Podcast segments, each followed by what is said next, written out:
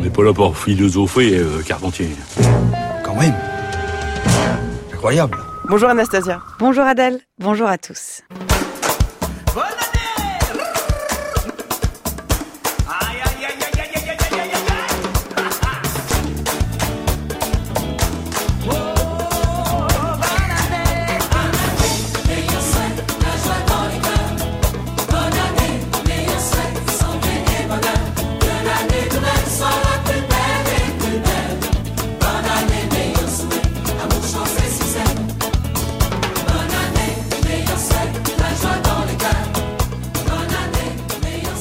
Aujourd'hui, c'est le 31 décembre 2018, ce qui veut dire que ce soir, une bonne partie de la planète va se retourner la tête, comme disent les jeunes, au son, ça sera le cas pour moi, de cette magnifique chanson de la compagnie créole que nous sommes en train d'écouter.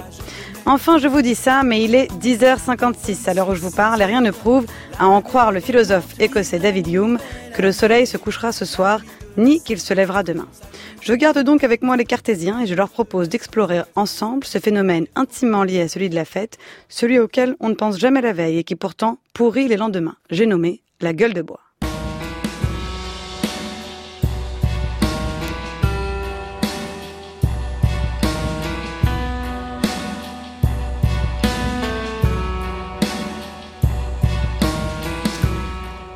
La fête fut excellente, mais ce matin, en vous réveillant, vous avez une envie de mourir parfaitement insoutenable. Les effluves de champagne et de whisky coquin vous empêchent d'y voir clair.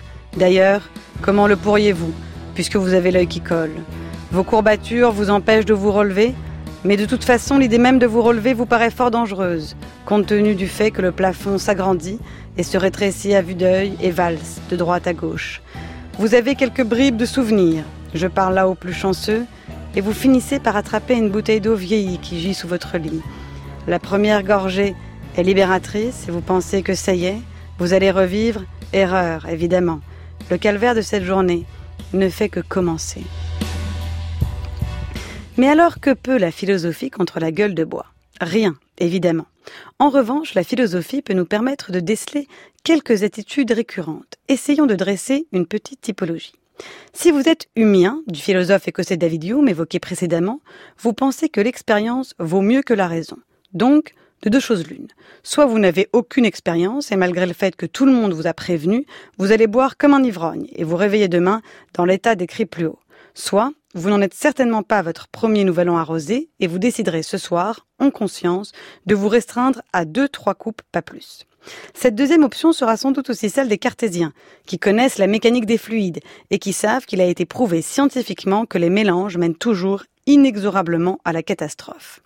Mais peut-être qu'il y a en vous un véritable épicurien, un bon vivant, qui se fiche bien du lendemain et préfère, selon cette expression parfaitement abominable, profiter de l'instant présent.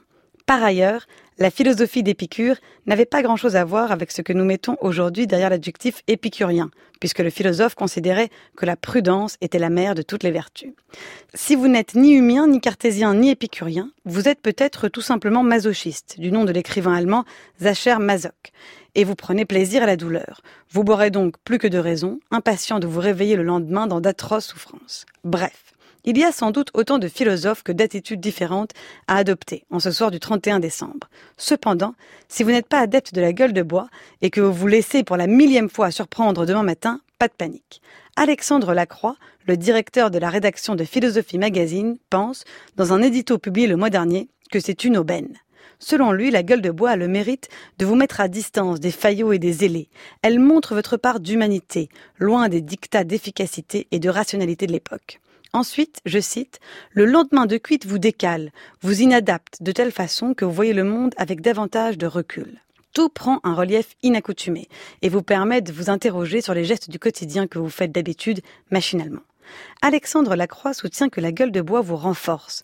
Elle vous oblige à vous dépasser.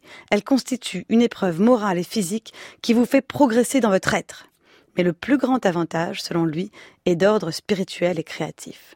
Après la joie, et la liesse de ce soir. Vous serez plongé demain dans une mélancolie profonde et tous les obstacles intérieurs que vous aurez à affronter vous permettront, selon Francis Bacon, cité par la Croix, de déchirer des voiles. En avant tout donc et un excellent réveillon à tous. Merci beaucoup Anastasia. Votre chronique est à réécouter en ligne sur le site du journal de la philo.